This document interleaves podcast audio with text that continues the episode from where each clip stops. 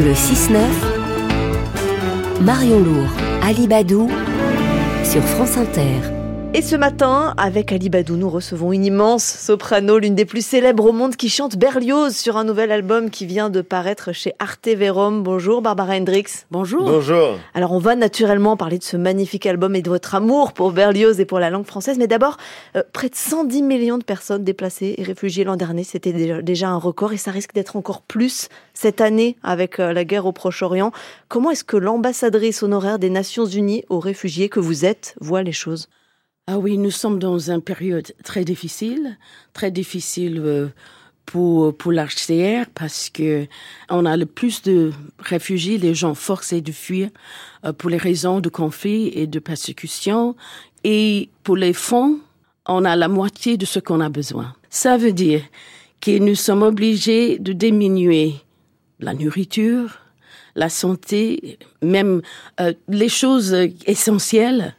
Je, je sais qu'il y a beaucoup, beaucoup d'autres crises tous les jours qui arrivent, la guerre qu'on a euh, entre Israël et, et Hamas, mais aussi euh, le jour après, il avait un tremblement de terre où il y avait 2000, per- 2000 personnes euh, qui En étaient mortes. Afghanistan.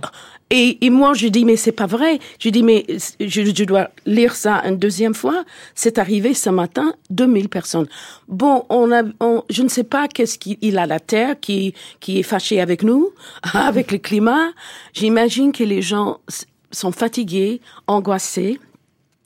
Mais moi, je suis là de dire que dans, pour moi, dans les périodes comme ça, il faut pas perdre l'espoir. Et qu'est-ce que vous pouvez faire, vous alors? Moi, de- moi, je fais. euh, D'abord, je suis euh, le président emeritus, comme on dit en français, de de euh, d'une fondation en Suède qui font là, un fonds de colle- collecte qui fait partie des partenaires nationaux de l'HCR.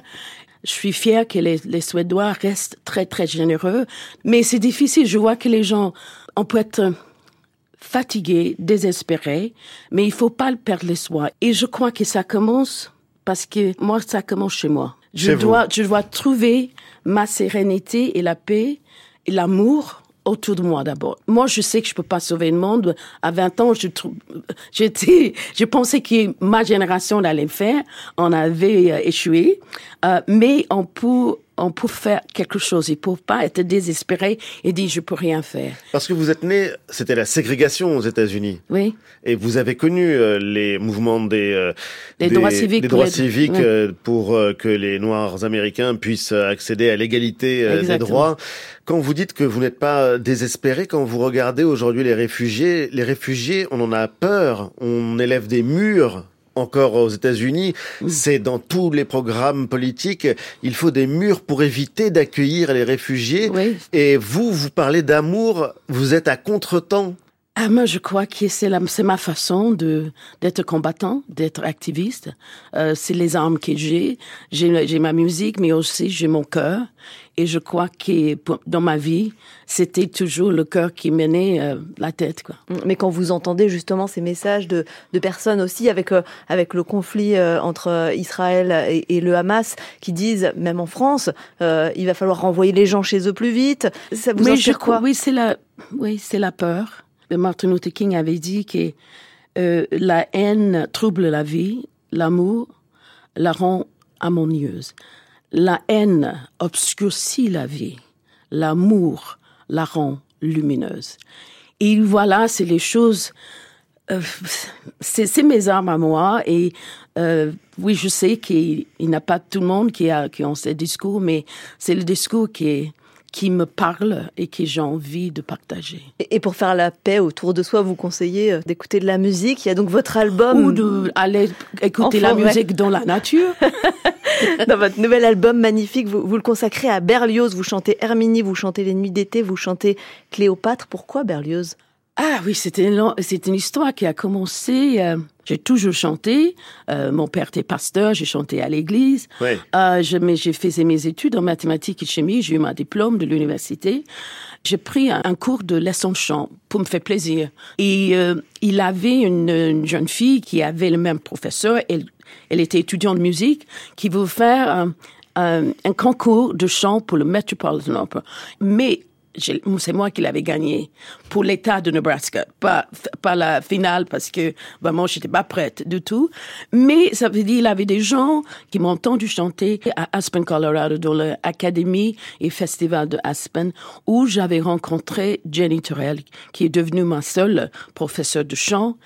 Et après avoir eu ma diplôme pour aller à la Juilliard School, étudier avec elle, elle m'a partagé une telle passion pour la musique, euh, pour la musique française, mais aussi pour, pour le récital. C'était une Russe qui est qui a fait sa carrière à l'opéra comique et elle m'a emmené à un concert à New York avec Régine Crespin. Et là, après, j'ai écouté le, les nuits d'été avec Régine Crespin que je le chef-d'œuvre. Chef-d'œuvre. Et elle était malade, Jenny Turrell, la dernière année que j'étais avec elle à la Juilliard School, et je me souviens quand sa secrétaire m'appelait parce que l'école n'avait pas encore commencé.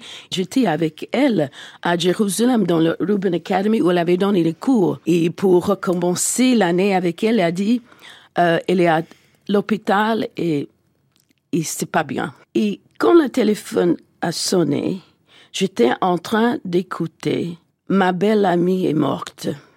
Et euh, en effet, euh, le 22 novembre, qui était le jour de Thanksgiving, elle est morte et moi, je suis la dernière personne qui avait parlé avec elle. Et voilà, c'était un peu en hommage à elle, Régine Crespin, et à Berlioz, et le fait que quand j'ai fait mon, mon propre label en 2006, euh, je, je n'attendais pas de pouvoir avoir la possibilité de faire des choses avec un grand orchestre. Mais j'ai un copain finlandais qui était dirigeant de l'orchestre de Pori. Quand je proposais de faire ce disque, il a dit oui, euh, il faut faire live parce qu'on n'a pas le budget pour avoir cinq jours pour l'enregistrer. Ah, et voilà, je, je, suis arrivée avec Berlioz via la Finlande, la Russie, Régine Crespin, la France. Voilà. On en écoute un extrait? S'il vous plaît.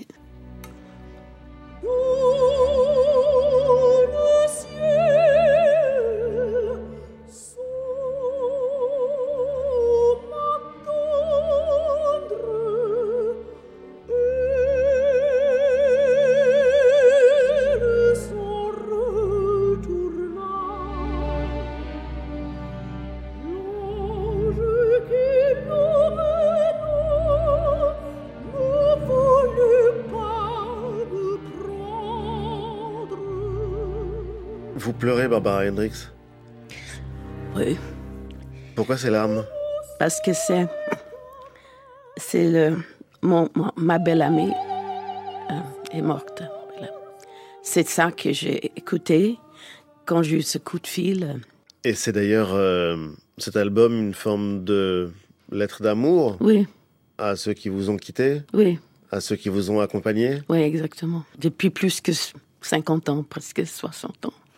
Vous êtes parti du gospel avant de devenir l'une des plus grandes voix de ce qu'on appelle la musique classique. Vous avez joué sur les plus grandes scènes partout dans le monde, on vous euh, connaît. Euh, et vous retournez au gospel régulièrement. Qu'est-ce que vous trouvez dans cette euh, musique qu'on ne trouve pas même chez Berlioz, chez Mozart ou dans ce qu'on appelle le grand répertoire? Oui, mais ça se trouve là-dedans, oui. Mais c'était juste une autre langue une autre langue musicale. Bon, c'était une musique qui, qui, que je chantais euh, à l'église de, de, mon père. Les, les, les Negro Spiritual, c'est quelque chose qui chantait a cappella. C'est ça vraiment la, les racines euh, de, de, gospel, parce que le gospel est arrivé dans les années 30 euh, avec le blues, qui était un peu le sort jumelle de blues, profane et, et l'autre était sacré. Hmm. Il dit un peu chez moi, euh, c'était le blues qui était un peu interdit.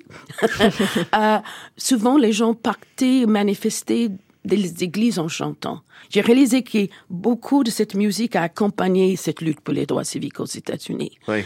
Et j'ai vu que l'impact que ça a sur le public, que j'ai continué beaucoup plus longtemps de faire sur gospel. Vous gardez une voix incroyable.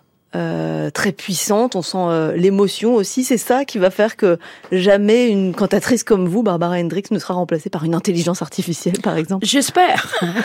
C'est une crainte chez les musiciens. Non, mais aussi parce que euh, il a, euh, j'avais discuté dans le taxi qu'il avait une époque où les, même les, les, orchestres avaient un son qu'on pouvait entendre. Je dis, ah oui, c'est les cordes de Philadelphie ou de Dresde.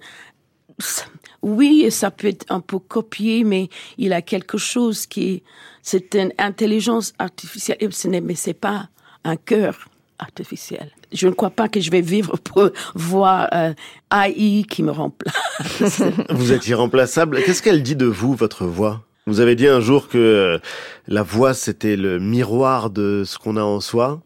Ah, est-ce qu'il me dit? C'était un, c'était un compagnon depuis toujours. Euh.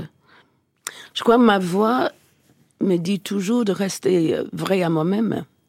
C'est la petite fille de Arkansas avec ses pieds euh, dans le bout d'Arkansas, qui me garde. Moi, je reste cette fille. Euh, et j'avais cette voix. quand j'avais 12 ans, j'avais le même timbre. Et ça n'a pas changé Ça n'a pas changé. Barbara Hendricks, cantatrice qui sort un album consacré à Berlioz chez RTV Rome, qui est aussi ambassadrice des Nations Unies aux réfugiés. Merci, immense merci de nous avoir répondu sur France Inter. Je rappelle vos dates de concert en France bientôt. 2 euh, février 2024 à Noisy-le-Grand, 11 avril 2024 à l'Aigle, 30 septembre 2024 à Nancy. Merci. Merci à vous.